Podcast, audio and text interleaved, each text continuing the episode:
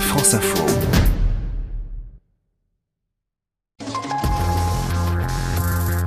La coccinelle, justement, réveiller la nature qui est en vous, Edwige, c'est le titre à la une du numéro d'été du Monde, Sens et Santé, en partenariat avec France Info.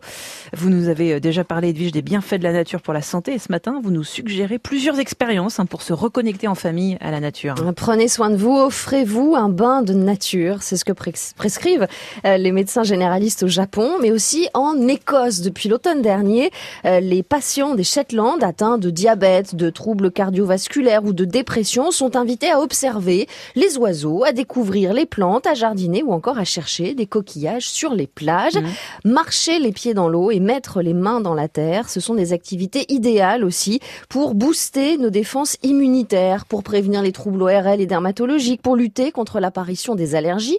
Une personne sur trois est touchée quand même en France, hein, et s'exposer ainsi à la nature, eh bien, ça permet d'augmenter la réponse immunitaire. Et comment on profite de tous ces bienfaits? Eh bien, soyez tout simplement attentifs à ce qui vous entoure, profitez de pour ça, que ce soit à la campagne, au bord de la mer, en forêt ou à la montagne. On a déjà vu que c'était possible en ville il y a quelques temps aussi. Prenez le temps d'écouter les oiseaux, par exemple. C'est idéal pour diminuer la production de cortisol, cette fameuse hormone du stress. Essayez de reconnaître leur chant, comme si vous tentiez de reconnaître les différents instruments d'un concert symphonique. C'est parfait pour stopper vos pensées ruminantes mmh. et pour vous connecter au moment présent. Vous pouvez d'ailleurs tester la méditation en pleine nature. C'est plus facile de rester concentré au début que dans le silence. Laissez vos oreilles percevoir le bruit du vent dans les branches, le ressac des vagues ou encore les abeilles qui butinent, tiens, les insectes, observez-les justement, le vol d'une mouche, les déambulations d'une coccinelle ou la course d'un lézard, un état contemplatif propice au calme et à la relaxation. Et qu'est-ce qu'on peut faire, Edwige, avec les enfants?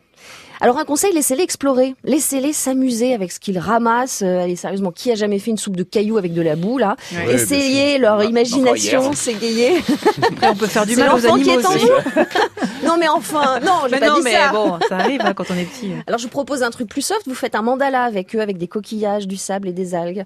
Et puis sinon, vous leur inventez une chasse au trésor mm. et vous poursuivez l'aventure avec une nuit à la belle étoile. Et le lendemain, vous retrouvez le plaisir simple de marcher pieds nus dans la rosée du matin. Mm. Est-ce que vous le savez, il y a plus de 7200 terminaisons nerveuses sous nos pieds. C'est un massage gratuit que vous vous offrez. vous captez l'énergie de la nature en sus. Ah bah voilà. Tous les conseils sont à retrouver pour se reconnecter à la nature dans le dernier numéro du Monde Sensé Santé. C'est en kiosque et c'est en partenariat avec France Info. C'est bien noté. Merci beaucoup, Edwige.